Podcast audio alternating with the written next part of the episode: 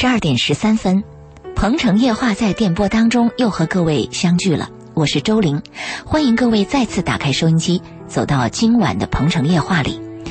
周四的鹏城夜话是周信时间，我在公众微信和微博当中已经提前做了节目的推送和预告。如果您是我们的粉丝，应该能够及时的看到节目的预告。今天晚上我们将结合一封听众的私信，来为大家讲述一个经历了婚姻七年之痒的女子，她在丈夫出轨之后面临的种种问题。我们的主题就叫做“怎么办”。我们也请有着相似经历和相似问题的朋友关注本期节目。如果您正在收听广播，同时欢迎您通过我们的热线电话八八三幺零八九八。八九八鹏城夜话的腾讯新浪微博，还有我们的公众微信平台，搜索八九八周玲，在公众微信平台上随时跟我们互动。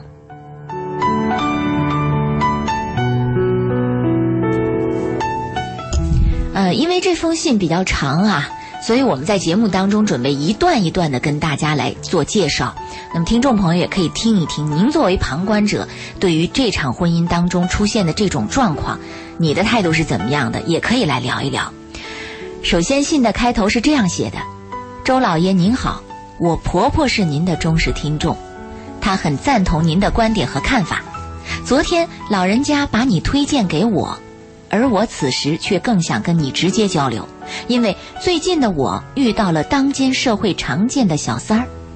目前的我前路茫茫，不知所措，希望能得到周老爷的指点，叩求。”那从这么一段话当中，我们可以看到，嗯，首先是婆婆是我们的忠实听众。对，嗯，我我发现她婆婆在她这之前，我还有几个朋友见了我就说：“哎，我妈是你的粉丝。”嗯，呃，你知道吧？还有那个谁，姚贝娜妈妈也喜欢听你的节目。姚贝娜的妈妈，我太荣幸了。因为姚贝娜的爸爸姚峰，我们在一起吃过饭，嗯，就谈到你的节目，就是我们说。有些人是这样说啊，因为你们是也同一代人，你们对这个问题会有这样的认识，我同意这个说法。但是我想说，虽然你是我们的年轻一代，嗯，你走过人生之后，虽然我们是两代人，但是你走过人生之后，你们对婚姻的看法、对生活的看法，也会有很多跟我们认同的，因为我们是经历过来的嘛。你比如说。为什么有些同事的妈妈呀，或者说婆婆喜欢我们的节目？她就是跟我们有更多的认认同点。那现在年年轻一代，八零后、九零后，当我们跟他谈一些事情的时候呢，他思想就走，就就飘忽，就走神儿。他有他的想法，所以我就说呢，这个老人在还有一些有生活经历的人对婚姻的看法呢，我们比较接近。这也是她婆婆推荐她听我们的节目。一一个重要的原原因，嗯，他其中谈到了一个，这个女孩提到说，当今社会上常见的小三儿，嗯，也不是当今社会吧，自古自古以来就有吧，应该是对。如果你要是看过有一个片子叫《庭院深深》，嗯，当然他讲的不是小三儿了，他讲的旧时代的纳妾，纳妾。对你，如果你再看《大红灯笼高高挂》，你再看看以蔡锷和小凤仙，嗯。你看看这些事情呢，它总是有。这都是女人为难女人的故事，嗯。其实男人也不好过，嗯。因为你看，一个男人，你看那个蔡锷、小凤仙啊，还有鲁迅的他的一些故事，嗯。那当他出现第二个女人的时候，你以为男人就好过吗？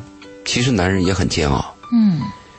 如果说男人比较简单的话，他就会立刻给你提出离婚，他就走了。但是为什么很多男人他在这里边也煎熬呢？就是他放不下，又舍不得，是。对，所以我说呢，他讲的社会上常见的小三不是当今社会，是一直有有的问题。它里边有一个啊，我们说人性，嗯，其实我觉得是动物性，真的。那因为人性是可以战胜这个的，是，而动物性是都有的。比如说 DNA 的传播，嗯，一个雄性的动物就希望更多的异性，但人性为什么能够克服它呢？就是人性是高于动物性的嘛，没错，还有自律嘛。是，他讲到最后，他现在一个现状叫我们非常同情。无论是什么女人，只要她是个贤妻，她爱家、爱丈夫、善良，她碰到这样的问题，他难以承受，没错，就是感到那个前途茫茫，不知所措。嗯我记得我有一次十几年前有次体检，那个体检也不知道是误诊还是真有的，就说我的肝儿有问题，啊，挺严重。当时我从医医院出来以后，我就感觉到像他这样的感觉，前途茫茫，不知所措。真是你看啊，父母年龄已经大了，嗯，孩子还不懂事儿，嗯家里边经济情况，还有社，还有你的工厂，你做的事情，你周围依赖你生存的人，嗯，都在这摆着呢。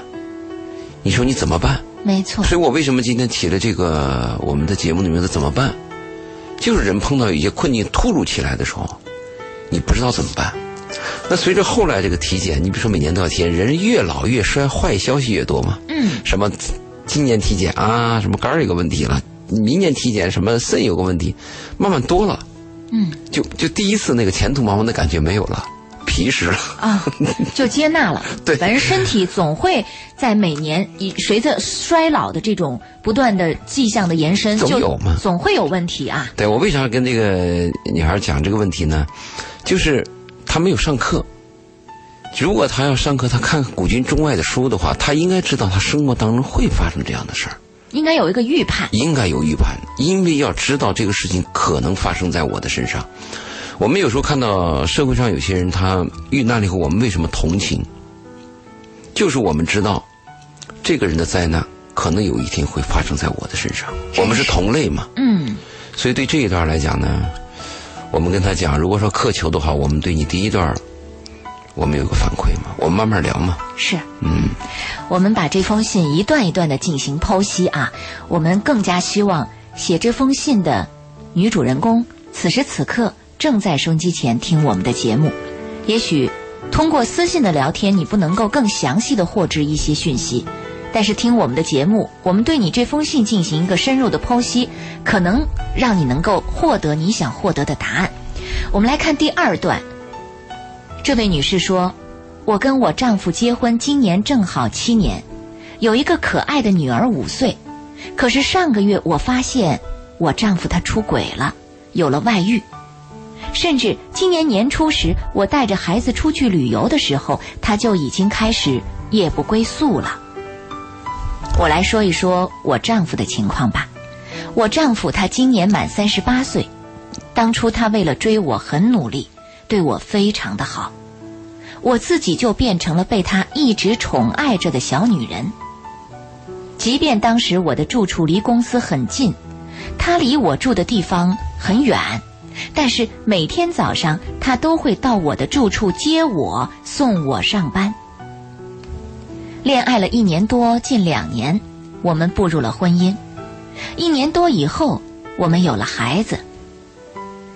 孩子一岁多点的时候。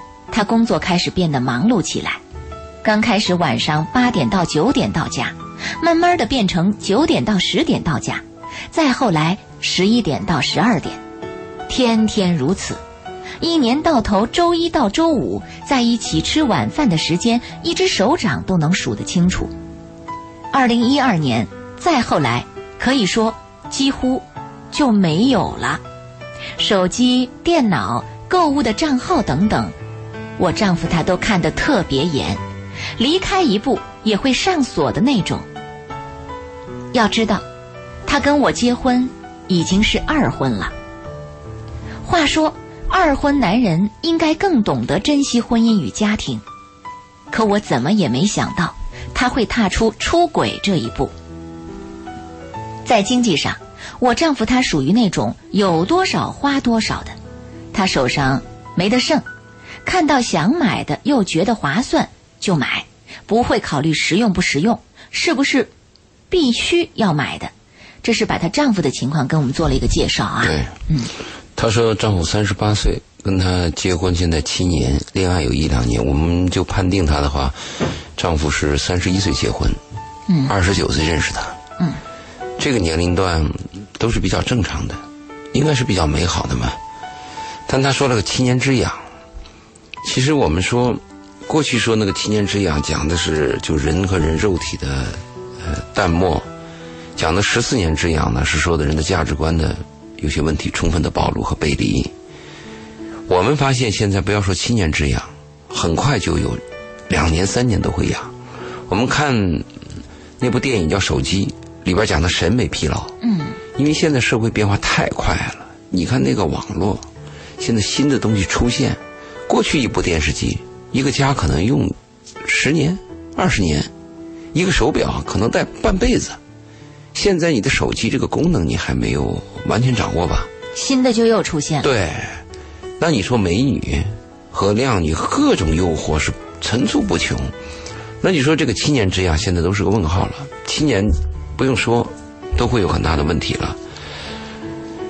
呃，上个月发现那个丈夫出轨，这个时间是很短，这个时间是应该比较剧烈的，就人的那个精神和心里边是非常憔悴的。是，因为如果说他已经发现半年了，他给我们来这个信，估计他已经有有一些平复的能力了。嗯，现在一定是在激烈当中。巅峰期，对啊情绪的那种恶劣的巅峰期。是，如果你把他这个话改一下，他这个话是上个月发现丈夫出轨。嗯，如果他说从上个月开始，我这个男人开始追求我、爱我，那个是如火如荼完全不一样了。对，那个一个月之内的热情是燃烧的嘛，嗯。但一个月的灾难也是叫你难难以承受的嘛。他们的问题就是有了孩子，这个孩子呢是个女儿，发现丈夫有外遇，人的第一感觉就是对这个婚姻是不是有很大的威胁，接着就会想到孩子。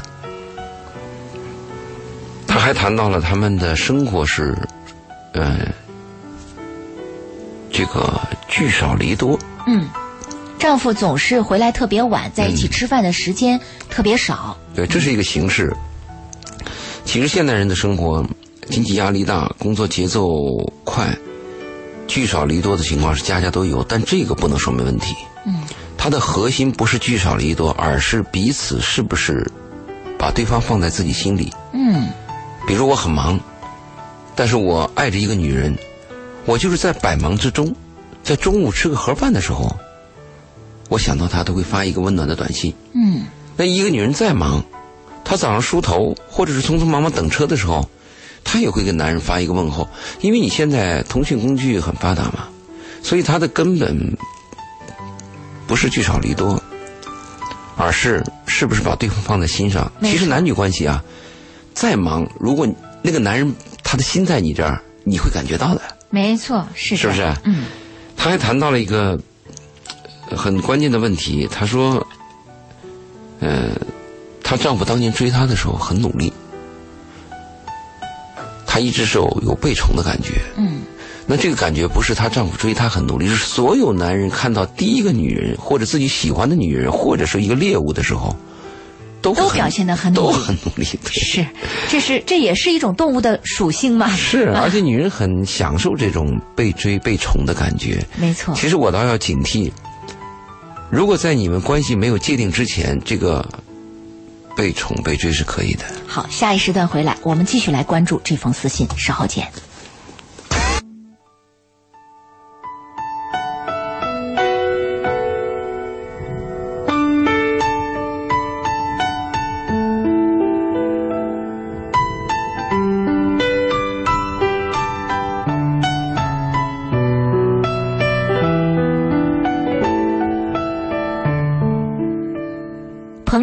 继续直播，欢迎各位的收听，我是周玲。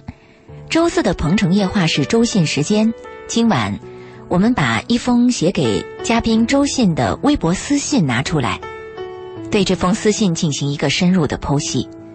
在这封私信当中，我们看到的是一个经历婚姻七年之痒的女子，当自己的丈夫出轨的时候，她内心的纠结与痛苦。那么在上一时段，我们已经从这封私信当中了解到了不少的讯息，比如在这封私信里，她告诉我们，她的婆婆是我们的忠实听众，由婆婆推荐她来听《鹏城夜话》，也推荐她认识周信我们的嘉宾。与此同时，她也介绍了她丈夫的情况。她和丈夫结婚正好七年，有一个可爱的女儿五岁。三十八岁的丈夫，当初追求她很努力，而且呢，呃，后来因为工作忙，两个人在一起是聚少离多，丈夫还是二婚男人啊，第二次婚姻追求到她。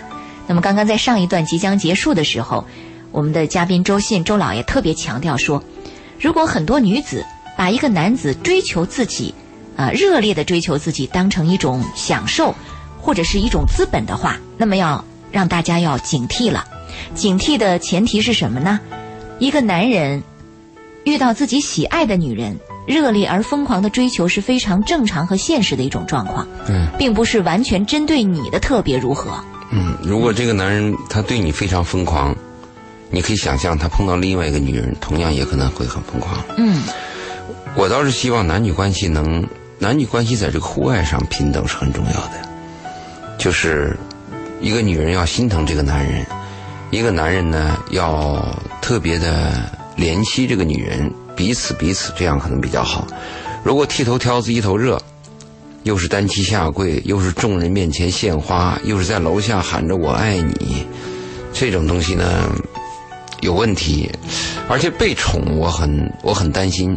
被宠的这个词背后是不是有一个含义？嗯，就是没有原则嘛。是就女人怎么样，我都听你的。女人无论你做的什么事儿，我都说 yes。那这个阶段能够持续一生吗？嗯所以失衡的东西，它是一个短暂的时间；长期的东西，应该是一个比较合理的现象。你比如说，周林一个男人特别爱你，你他在这样死了白的追着你，你你觉得合适吗？也也也是有问题的，应该给对方有个回应，没错。或者要照顾一下对方那种情绪。嗯，如果你不喜欢他，一个男人这样死缠烂打，你喜欢吗？你会讨厌的吗？对，所以这个问题呢，我要告诫很多女人，在平衡这个问题的时候，是不是彼此欣赏、彼此关心比较好？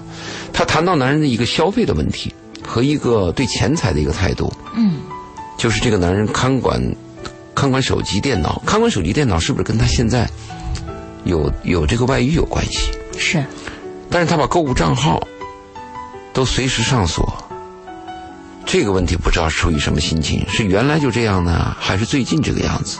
还是因为说他只考虑到自己的消费，而担心这个女人从他的消费当中获取了什么样的利益，还是怎么想的？这个他没有说的太清楚。如果这个男人在七年之前就这样，把自己的手机、电脑看得很严，购物卡、购物账号也非常严谨，一离家就锁就上锁，嗯，那你这个这个女人，你当初能接受她吗？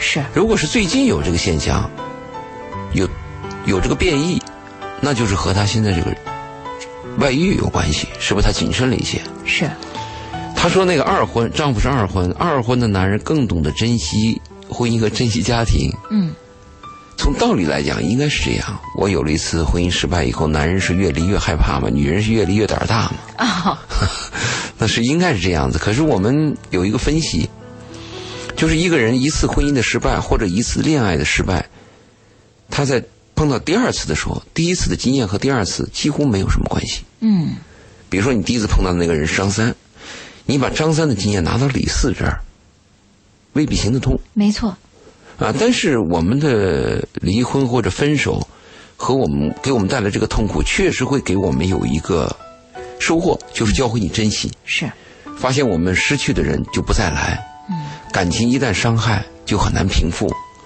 呃，人生找到一个对的人是多么难，这个可能会对我们有教育。但是二婚的男人是不是更懂得珍惜家庭、珍惜婚姻，这是个问号，因为有些男人天生就是天生就是，呃，风流没错，见异思迁，是终身难改。嗯你像唐伯虎点秋香，他就是这样子的。有些男人一辈子都是这样子的。嗯，见一个爱一个。见一个爱一个，而见一个就就就就就追一个。嗯，我们还说有些人啊，年龄大了就懂事儿了，其实也是一个误判。如果这个人不懂事儿，小的时候是个混蛋，老了就是个老混蛋，真的，真是不见得懂事儿。嗯，你看我们现在有些年龄大的人，不见得懂礼貌，哎，真的，连基本常识都不见得有、为老不尊。是啊，我一个朋友在加拿大住，他爸去加拿大去看他，过马路的时候，他说了他爸一句：“他爸那是红灯。”嗯他爸面子挂不住了，嗯，回家就要就走，啊就要回国。嗯 你想，女儿你怎么能说我呢？嗯但是确实那是红灯，你 你要停啊。嗯我不见得，就我们提这个不见得。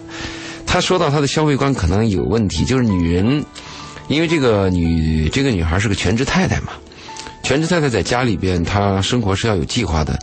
她说她丈夫花钱没有计划，不实用，贪便宜，可能是见什么好，呃，这个东西就买了，或者这个东西打个折，打个折就买了，也没什么计划。对，不要小看这个花钱的价值观，这个对立会引起矛盾的。没错，嗯真的是这样的。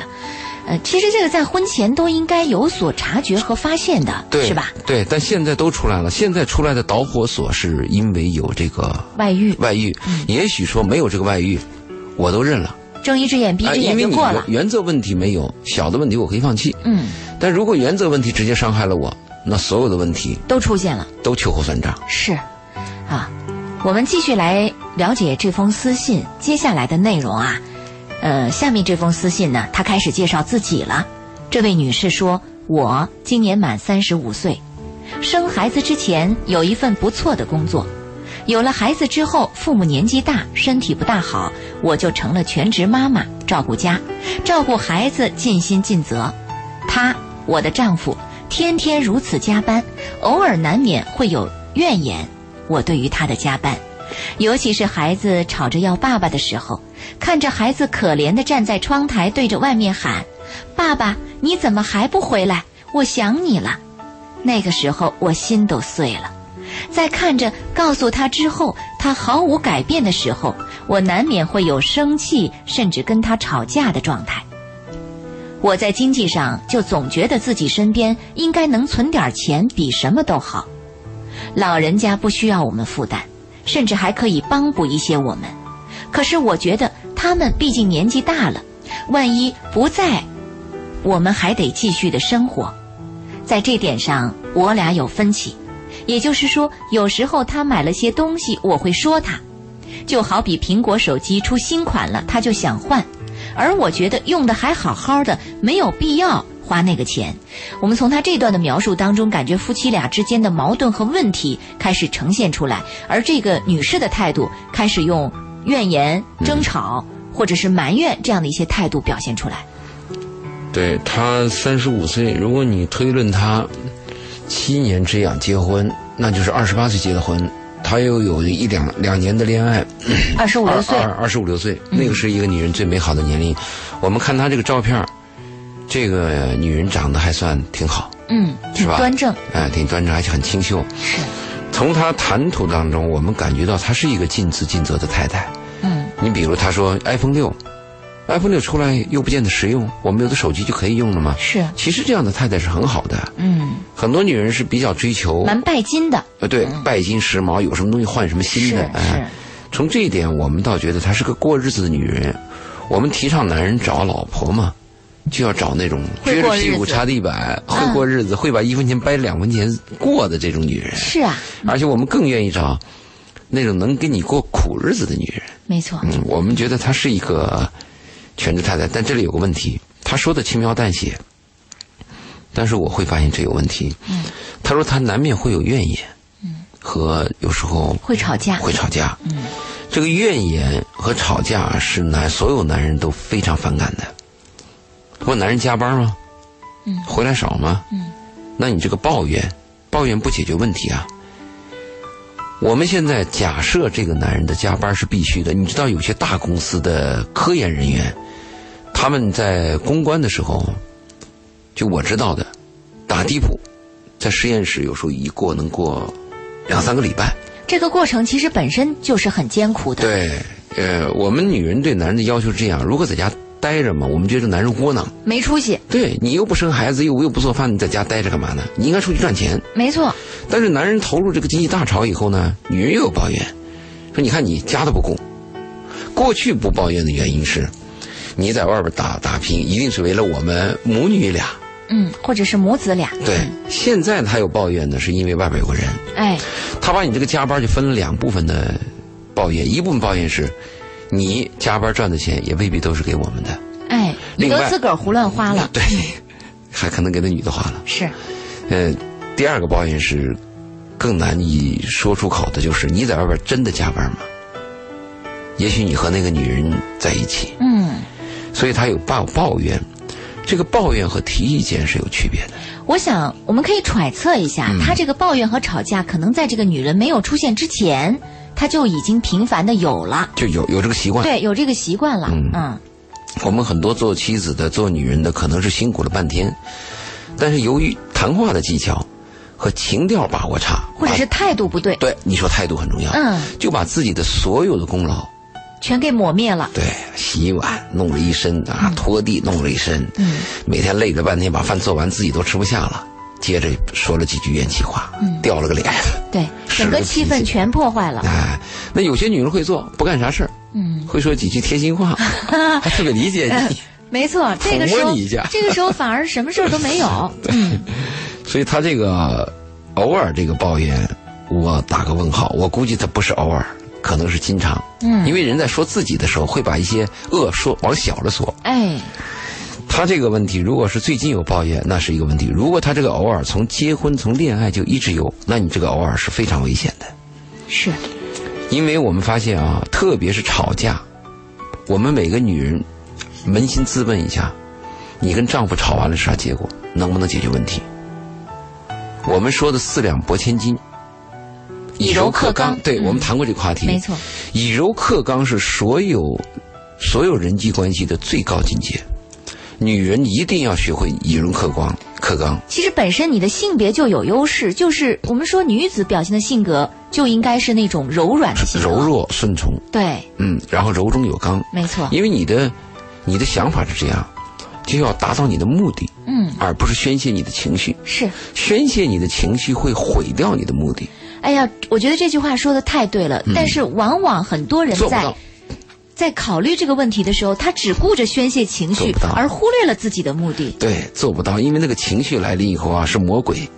他那个心理学家也做过这样的试验，就是故意犯了个错误，把一个人给惹怒了，那个人非常委屈。接着大家跟他讲啊，刚才是给你开玩笑的，我们几个人证明，真的是给你开玩笑的。这个被惹怒的人，他也明白是开玩笑，但是他控制不了自己的情绪，但在一小时之内，他的情绪是难以平复的。他一定要爆发出来。对，也就是说我们那个神经病犯了，因为每个人都有失控的时候嘛。嗯，那你说，如果我们吵架，我们去处理这个问题，你你解决不了的。但是有些女人她比较狡猾，其实狡猾叫男人也很讨厌。嗯我们希望这个女人是有智慧的，嗯，聪明女人是发现问题，智慧女人是解决问题。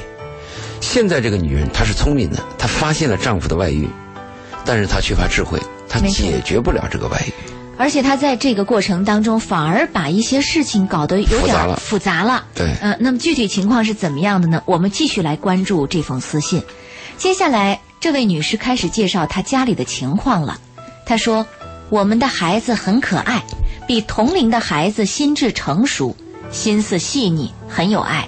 只有跟爸爸妈妈一起出去，他就会觉得很开心。”家里的老人的情况是，爸爸八十三岁，妈妈七十岁，属于之前都失去了另一半的重组家庭。现在这个爸爸对我的丈夫而言是后爸，这里说的爸爸妈妈是公公婆婆了啊。应该是对对，呃，两个老人人都非常好，无论对我丈夫还是对我我们的孩子都疼爱有加。为此，因为他的出轨，他妈妈也很痛心，但终归是他的儿子。说这孩子怎么会变成这样，那么的冷酷无情？他妈妈跟他谈，他最后就说叫他妈妈别管这事儿。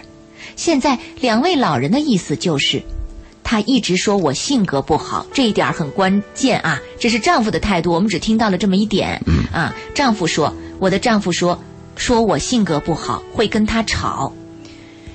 于是两位老人叫我这段时间该找工作还是找工作，对他也不发脾气不闹，该怎么样就怎么样，看他还拿什么话说。那么在这段当中，她介绍了她的家庭的情况和丈夫对她的态度和评价。嗯，他这一段儿我们要说一下他这个父母，爸爸是八十三，妈妈七十，嗯，他们还非常和睦，这个是非常难得的。也是重组的。对我们有一个统计，就是初恋的人，百分之九十以上都是失败的，只有百分之三到百分之四能走入婚姻，这是我们讲初恋的人。我们讲那个一婚的，现在离婚率在上升，一婚的离婚率达到百分之四十，四十多。二婚的离婚率达到了百分之六十到七十，因为二婚就更困难了。啊，里边涉及到很多复杂的因素。人第一次离婚的时候会有很多障碍，第二次离，有前面的经验了，离就离。啊，而且不怕，就跟那个流产流惯了一样，不行我就不行了。嗯，那老人再婚的这个再婚率啊，离婚率更高。因为人老了以后，价值观非常固化，根本就说不来，那不行，马上就不行了。所以他这段父母是重组家庭，又这么和谐，是非常很很难得，很非常难得。嗯，丈夫拒绝父母介入他和妻子的问题是有道理的。我倒是也建议有些父母避免直接介入，直接介入父母的介介入孩子的问题。因为你别说这个这个夫妻俩的问题，真就是他们俩的问题，旁人很难懂。嗯，如果哪怕是至亲也没有办法。对对对，如果父母实在要介入，只有一种介入办法，就是说和不说散。哎哎，比如说女儿到我这告状了，那我就批批批女儿，说你要注意啦，丈夫嘛他就有难处嘛，他辛苦回来以后呢，情绪就会差嘛，你谈话态度就要好嘛，你吵吵架就会糟嘛。如果儿子来找我，那我就讲，女孩嘛，心窄一点嘛，她也是为家里操心嘛。有时候他焦躁也是为了你和孩子嘛。嗯。如果父母要介入，就说好话，千万不敢指责另一方。在这个，哎，父母他的这封信当中，他的父母虽然很好，但是也在说他儿子啊。对，他在指责他儿子。在说他儿子。他父母这次很。非常可喜的是，公公婆婆站在了儿媳妇的立场，这个也也很难得。哎，但是公公婆婆站在儿立场，可能是有两个原因。一个原因是自己的儿子做的太差，这出轨嘛，本身对传统所不能接纳。嗯。第二呢，就是父母有经验，他们知道利害和利益关系。已经，他们两位也是重组家庭的老人，觉得很多东西来之不易。对他们认为自己的儿子有问题，这个时候他们一定要赶快。拢住这个儿媳妇儿，他一定要站在儿媳妇儿身上，因为出错出在自己儿子身上嘛。没错，所以这个原因也有有利害关系嘛。所以呢，我就跟父母呢，啊，父母还跟他提了一个建议，就是保持温和，避免现在出现一些矛盾和挑剔和一些冲突。哎，这个态度是非常重要，非常重要。我们出现一个问题的时候啊，特别是大问题，可以思考。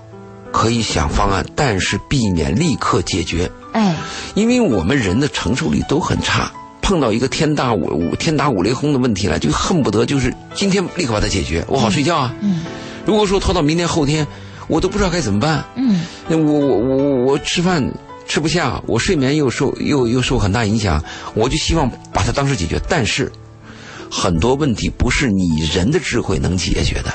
有些问题是上帝安排的，还有些问题靠的就是时间。哎，真的是这个道理。没办法。嗯，我们可以这么来说，就是说，这位女士是不是也应该想一想，丈夫出轨的这个过程，在此之前，也许也也有时间的因素而造成的一些问题的激化。才使得丈夫迈出了这么一步都有可能。对，所以她父母那个建议，她公公婆婆的建议是非常重要，保持温和，你该干嘛干嘛。嗯，避免矛盾。我们有句话这样说的：我们要相信时间，时间虽然不能解决问题，但是随着时间的漂移，我们可以把原来看得非常重要的问题变得无所谓了。真的是这样。嗯，好，我们接着来了解这封私信当中所讲述的其他方面的讯息啊。呃，这里接下来要介绍的是这位女士所了解到的丈夫的小三儿的情况。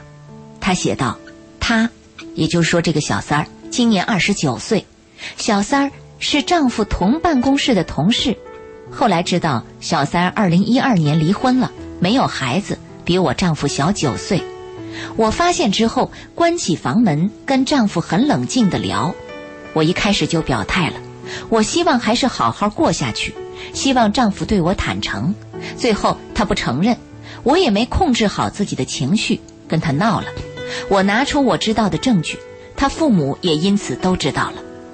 丈夫就开始死不承认有出轨的事儿，他也不表态要离婚还是跟我继续一起生活。前些天再次找他谈话，之前的生活，我对他说，我也有处理不当和欠妥的地方，我愿意去改，但是你也必须得改，我们要一起努力，从头再来，过往不究。我能感觉到他现在也开始顾及到孩子了，这是这一段私信当中反映出来的问题。对他这个谈到小三儿，我们说到小三儿的时候，我们要注意，男人这个出轨啊，他是有分类的。比如说，最初级的是婚外性，男人都喜欢漂亮女人，喜欢新鲜的肉体。嗯。第二呢，就是婚外情，有些暧昧啊，红颜知己啊，我苦闷的时候有一个真正懂得我的女人啊，后来。发展到最高层次，婚外恋啊！她丈夫现在跟小三，如果从她讲的情况，因为我们不知道她丈夫嘛，现在我们的所有资料都是来自于这个女方嘛，没错。从她谈的情况来讲，她丈夫属于婚外恋。嗯，呃，如果讲竞争对手的话，这个小三儿具备一定的优势。没错，小三儿，小三儿比她丈夫小九岁。嗯，年轻不重要，重要的是她的小三儿是二十九岁，二十九岁到三十岁这个女人。到三十岁这个阶段的女人，她有危机感。嗯，她不像二十二三岁的小女孩，她无所谓。她可能会牢牢的抓住一段感情，死不撒手。对我怕这个。嗯，所以你看，这个年龄段是很糟糕的，就是她这个竞争对手啊，非常恐怖。嗯。第二，她这个小三除了这个年龄段的以外，小三有个已婚的经历。是。离过婚的女人会更懂男人，更懂得珍惜啊。他。往往在没有离婚以前，女人都觉得离就离嘛，离了可以再找嘛。其实女人离了婚以后，你就会发现，这个世界是非常残酷的，你就被淘汰了。如果你要想再找一个男人，你自己都感到很委屈。嗯，很多问题。最后你会发现，你终于找到了，有可能还是下嫁的情况。对，很难很难。所以这个人呢，这个小三儿是一个年龄，还有他的经历。如果这个小三儿再懂点事儿。有一点姿色，嗯，加上他现在也会还会以柔克刚，像我们说的那种情况，那更完了。所以我要强劲对手。对我们一定要知道你的那个 competition，就是你的竞争对手在哪是什么样的？对，我们一定要跟这个你的现有这个全职太太这个妻子讲啊，你一定要明白，你有一个强的竞争对手，你一定要提高你的智慧和技能。你回来以后就跟丈夫吵，然后把丈夫叫下来，坐下来，我跟你谈谈。居高临下，表面上对对，表面上说我们好好谈谈，实际上就刚才周丽你讲的，实际上居高临下。嗯，如果你看一下有一个电影叫《中国式离婚》，里边你看那个蒋雯丽对陈道明一段谈话，你坐下来，我今天要跟你谈谈。这种感觉就跟这位女士表现的一模一样。对，过往不究，我们以后好好过。嗯，把陈道明说的一无是处，而且陈道明还很很委屈，很委屈，我做了什么了？对对，所以我们要注意啊，就是这个。你说的所谓的好好谈谈，你的态度是好好谈谈吗？嗯，你提出那个条件，我要改，当然这个姿态很好。嗯，过去我也有错。注意，你的下面就是你必须改。我改了，你也得改。对，他是就这样的态度。所以你刚才抛出一个我要改，接着你又说你必须改，其实你那个抛砖引的是玉。嗯，如果我要是这个女的，我倒建议什么呢？我跟丈夫这样谈，过去有些地方我做的差，嗯，我愿意修正。嗯，如果我难以修正，希望你理解，因为人说改容易，但其实真改是很难。最容易改变的是主意，最难改变的是习惯。真的是？你怎么改？嗯，所以我我我我，而且我还有一个想法，我就说，如果你要跟丈夫说要道歉，说我要改，你就说自己，不指责对方。嗯，呃，上个我记得有一次，我那个我的我我儿子啊，在幼儿园，嗯。老师来找我，老师说：“你的儿子把别人小孩给咬了。”啊，好，这了得。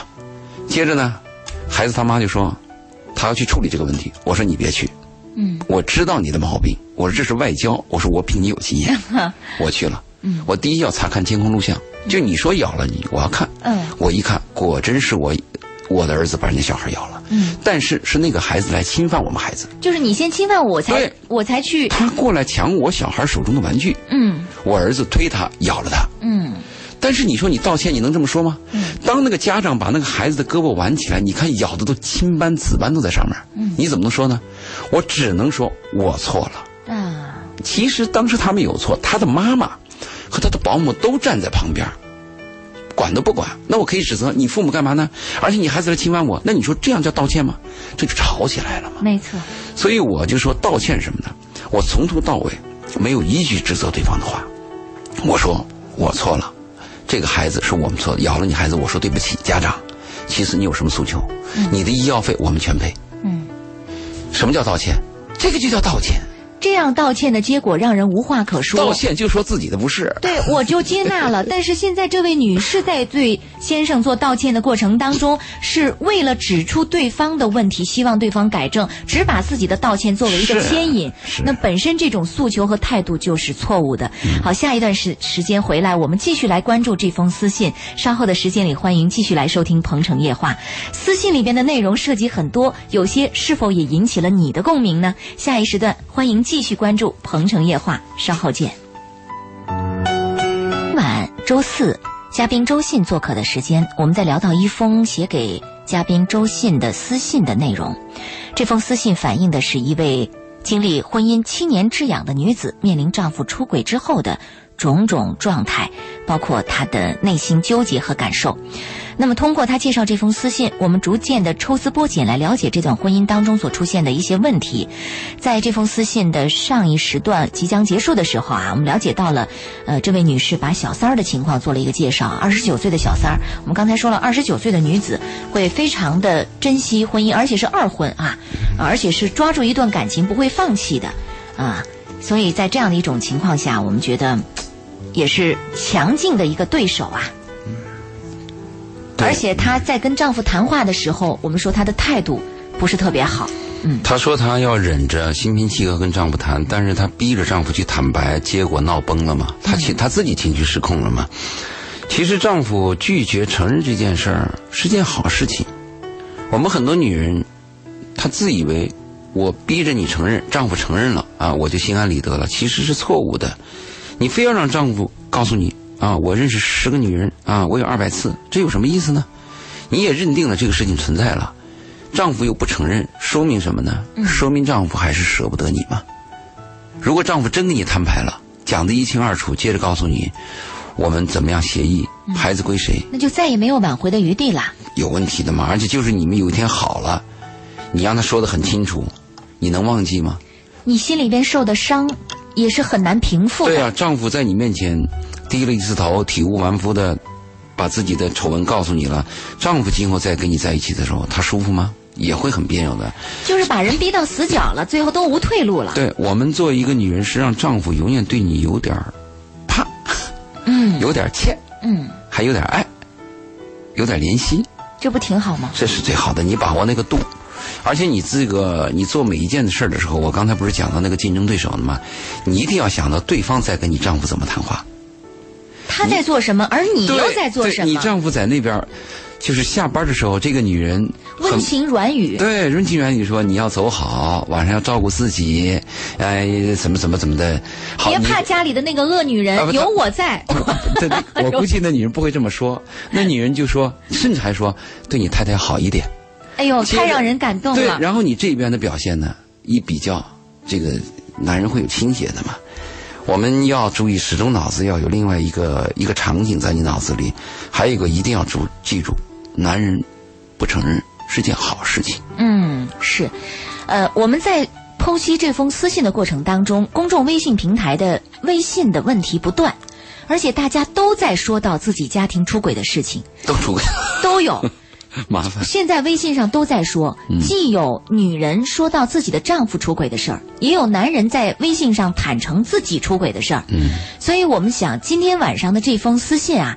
我们能够针对所有这些提出私信问题、微信问题的朋友，都能做一个诠释和解答。虽然每一段出轨里边的一些情况不一样，但是一定会有一些共性的东西存在。所以我们今天在剖析这封私信的时候，也提醒所有的听众朋友来关注啊。呃，因为时间关系，我们无法在节目当中一一的来回答大家在公众微信上的留言，但是我都有看到。呃，我们只能针对今晚的这封微博私信来。进行一个普遍性的一个回答和解说。好，我们接下来来关注这封私信的下面的内容。这位女士接着说：“对我而言，我的丈夫他已经谈不上对我还有爱了。前天我腰部受伤了，丈夫他也极力的照顾我，喂我吃的喝的，扶我上下床、上厕所，这些能说明他对我还是有感情的，还是他只是在尽责呢？他在问这个问题。对于我个人，我觉得我的丈夫没有责任感，没有担当，我想选择离去。但想到孩子要失去爸爸或者妈妈，我又还是希望能跟丈夫好好过下去。目前没有见到丈夫想回归家庭的诚意和话语，我每天在这个环境下觉得非常的压抑，身心疲惫。想请你们帮我分析分析我丈夫现在的心理，还有我现在到底该怎么办呢？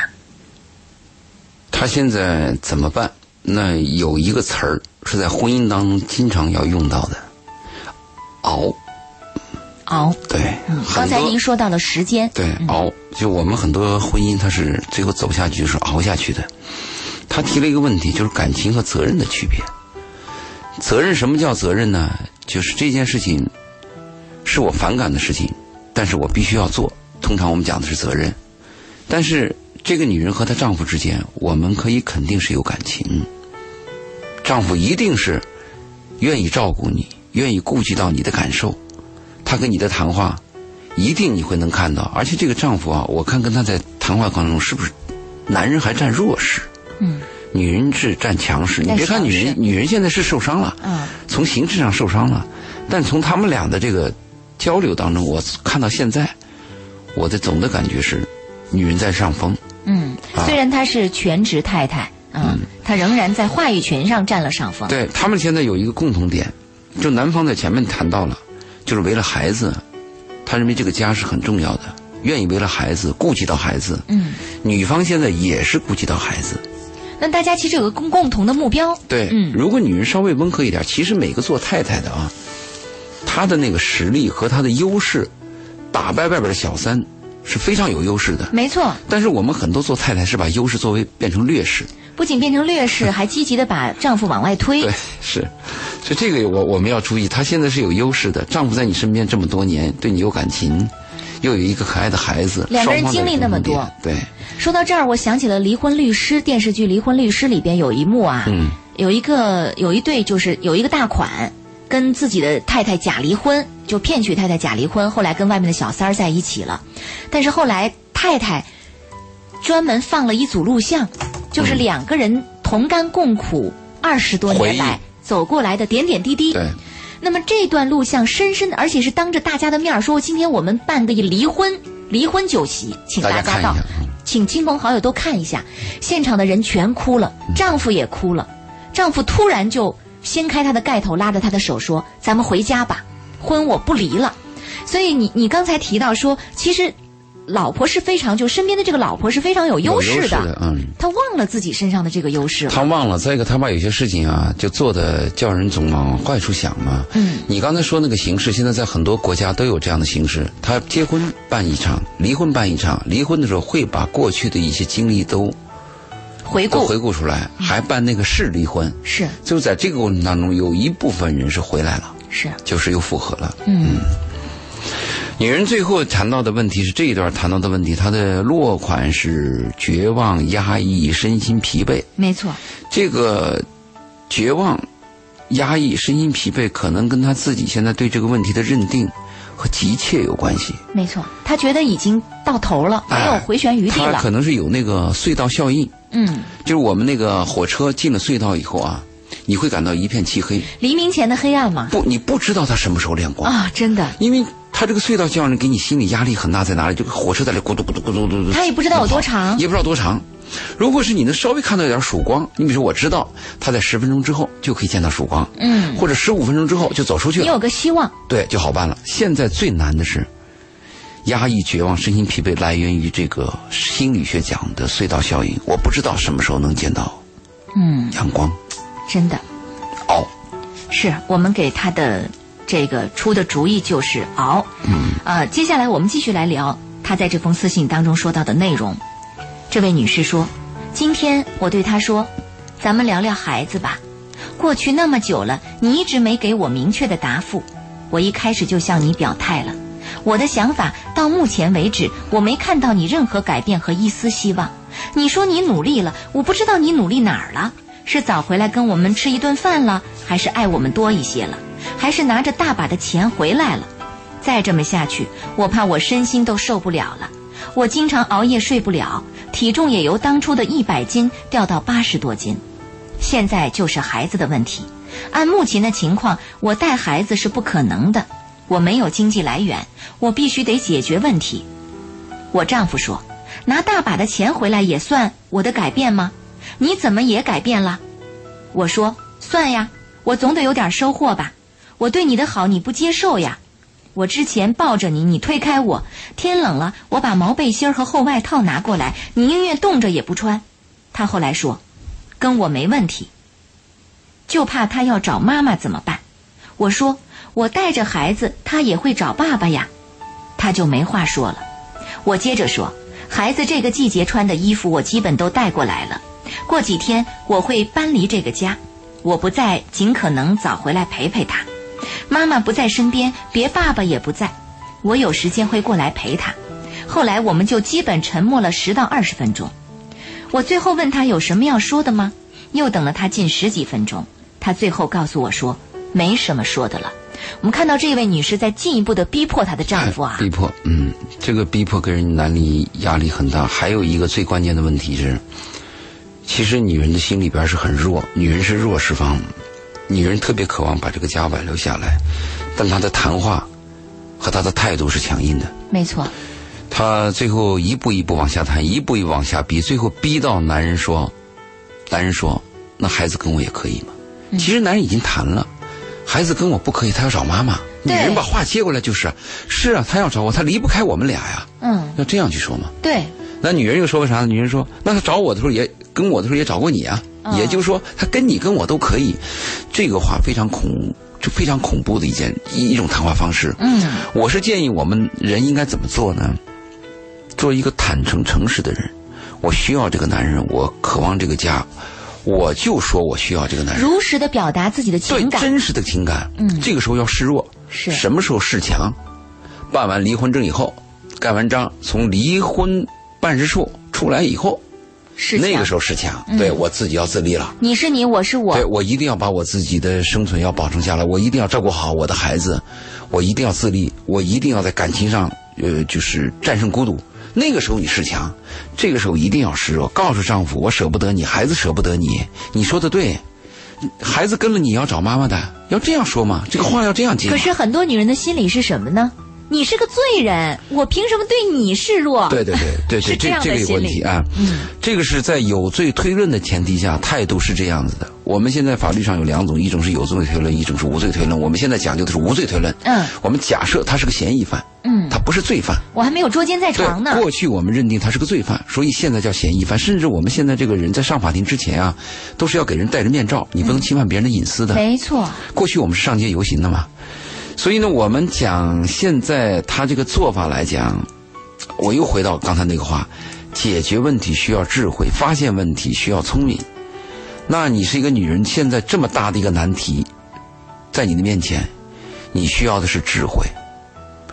我的建议是，如果这个丈夫提出来要带孩子走，那你让他带走；如果丈夫愿意待在这个家里，你的所有的话和语言。要往你这边靠啊！哎，真的，你不能往外推呀！你怎么能往外推呢？没错，没错。你这个本来它是一个良性的一个肿瘤嘛，嗯，良性肿瘤我们注意良性处理嘛。但是你非是把它搞成恶性的，本来它是个人民内部矛盾嘛，最后你把它变成敌我矛盾嘛。真的。我们做，你看我们那个服务行业对人的培训啊，其实最重要的就是要把原来十分的火压到五分。嗯，五分压到三分，嗯，三分给它消消除掉。是，但是我们能力比较差的人呢，原来没啥事儿，给你弄出事儿，给你弄出火来。对，然后三分火，还给你火上浇油。对，嗯，我我跟你说那个麦东原来有个董店长啊，嗯，那小伙子我印象特深，我一辈子都记着他。我现在这几年我还去过那个店里，我想去看看他小伙子在不在。他是个店面经理，嗯，他只有二十多岁啊。我去麦德龙买一个买那个椰奶的时候。它放的比较高，所以我往下拿的时候啊，很多东西掉了下来。不但掉下来了，把我那个把我嘴唇给砸裂了，流了很多血。我的天啊！我特别愤怒。后来那个小伙子说：“那那要把你这个愤怒解决，你看看先生，你有什么办法？我说这罐儿他他说这样，我把这罐这个这个椰子椰子奶都赔给你吧。我说你赔给我消不了我的气。他说那怎么样能消你的气呢？我说我把这些椰子奶啊，全都把它砸碎。啊，我当时太火了，就缺乏理性了嘛，就无理他妈的狂暴都出来了。你知道那小伙怎么说吗？他先生，你砸碎它多可惜啊！你要要不然你砸我吧。哦，那句话一下把你的火给消了。这个不但把火消了，使我对小伙子有个很高的境界。你要知道，他是个店面经理，嗯，店面经理是企业经理人，他不是企业所有人。没错，一个企业经理人对企业能做到这种地步，哎呀，我太钦佩了。嗯，我在几年以后，我又去了那个店，就麦德龙嘛。我想找这小伙子，你们的董店长还在吗？然后早都调离了，走了。我想一定是高升了。没错，你看，一个服务行业的人能做到这么一个情况，能把我这个流着血的人的个心里的这个愤怒能融化。你做妻子的，那是你的丈夫啊这。丈夫已经跟你讲了嘛？丈夫已经讲，那孩子不能跟我，跟我他找妈妈的。嗯，话接过去嘛？你说对呀、他要找妈妈。其实丈夫这个时候已经在用暗示他，告诉他这个家也需要你是啊孩子需要你呀、女人马上就顶了一句：“他那跟我要找爸呢？你你 你怎么能这样说呢？我们继续来说这封私信，由于时间关系，我们把接下来的两段啊两段一起说了哈啊，一个月过去了，丈夫他现在每天还是晚上十一点多回来，之前两周，周二九点多点回来。他说他记他答应他妈妈周二早点回来，他做到了，可是我不认可。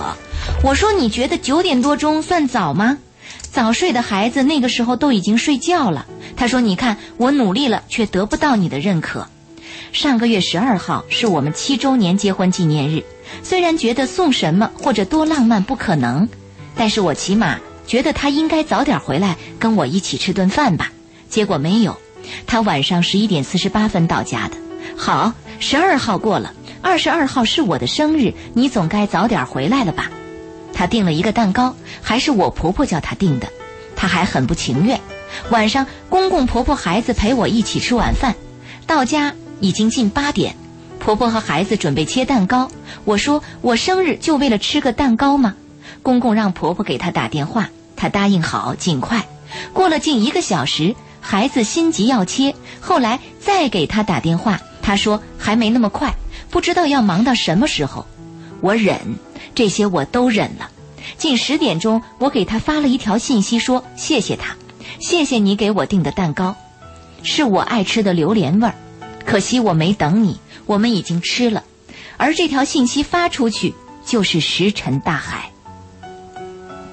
这是这段他信息这这段信息有几个要点一定要注意，就是那个丈夫原来从十一点回来，提前到九点，但是女人还不满意。这个东西要注意，要女人一定要给丈夫激励，嗯，对吧？比如说丈夫这个月回来，告诉你，哎，我有一个红包发给公司发给我的，我给你，嗯，女人拿过来的红包啊，就两千呀，这这这不打发人的吗？都这投一盆冷水呀、这这这是什么意思？如果您说，哎呦，那你谢谢你，呃，这个红包拿来，我很感谢，这里边，哎呀，我我我我很感动。那这里边有你的辛苦。对，嗯丈夫原来十一点回来，现在不到九点了吗？你这说，好家伙，九点到十一点，提高俩小时啊！嗯你进步真大呀！嗯，激励他嘛，对吧？你丈夫给你两千块钱，你激励他，他下次给你三千。她丈夫十一点回来，改到九点回来，你激励他，他就八点回来，他以后就不加班了，都都有可能吗？哎，所以这个激励你一定要有，每个女人一定要给自己的激励，哪怕心里边你都瞧不起这个男人，但是如果他今天在位，他占着这个位子是你的男人，你就要激励他。激励他的目的就是要把这个男人的所有的对你的爱意、对家庭的责任感都给你，他的好全部给你，给你贡献，哎是，把这个男人的爱榨干。哎，真的是这样。这个是激励是很重要的嘛。但这个女人在这次有一个进步，就是她跟这个男人发了信息，说感谢你，感谢他。嗯她后面说了一句话，她发了这个信息以后石沉大海。嗯，他希望有所回馈。其实不可能石沉大海，她这个信息一定会沉到那个男人的心里。不管那个男人那个时候在干什么，对他的心弦都有所波动。没错，如果那个男人正在跟小三儿吹那个生日蜡烛的时候，你这个信过去，他会记在心里的。没错，我的妻子在在在谴责我，他心里会内疚的嘛。对，所以他没有石沉大海，他是在他是在想，而且有些问题生活很寸啊。你看，他的结婚纪念日，男人没有回来；他的生日没有回来。你知道吧？生活当中有这么一句话：哪壶不开提哪壶。嗯碰巧，无巧不成书。嗯，也许你的结婚纪念日正是那个女人的生日，对，也许你的生日正是他俩相逢的日子。对哎，这个我们要想开它。嗯你只要看到最终一点，这个男人态度是愿意回来的，嗯，你就要激励他。是你最后那个给他发的那个信啊，关心他、问候他是非常重要的。我希望从这一点，你开始做。是，啊，今天晚上我们用了整整。一个节目的时间来剖析这封私信，还没有剖析完，因为他后面还有查丈夫电话一大堆的事儿。呃，对，还有很多的问题展现出来。呃，从这封私信当中，其实我们会发现，在婚姻当中有一些共性的东西出现，就婚姻出现问题，呃，有一方出轨，其实会有很多的共性和苗头出现，而这种共性和苗头其实是适用于所有的婚姻当中可能出现的问题。今天我们之所以用了这么长的一段时间来剖析这封私信，就是想提醒所有正在婚姻当中的朋友们，你对自己的婚姻某些问题要。提前提前要有一个预判，要有一个戒备。还有就是，有些事儿不要像这样，让这个事情发展到这种过程当中，你才发现说我有问题，我要改啊，这个时候就晚了。提前注意。嗯，提前注意。我们其实就要给大家一个警醒啊，嗯，其实婚姻当中出轨不可怕，可怕的是你没有意识到，你在这场出轨的演变的过程当中，你所扮演的角色和你所存在的位置，这才是最糟糕的。呃，在下一期的节目当中，我们有可能还会针对这封私信再做一个简单的回顾和。呃，说法啊，我们也欢迎听众朋友在下个周四的同一时间继续关注周信时间。感谢各位收听本期的《鹏城夜话》，谢谢嘉宾周信的做客，下期节目再会。好，再见。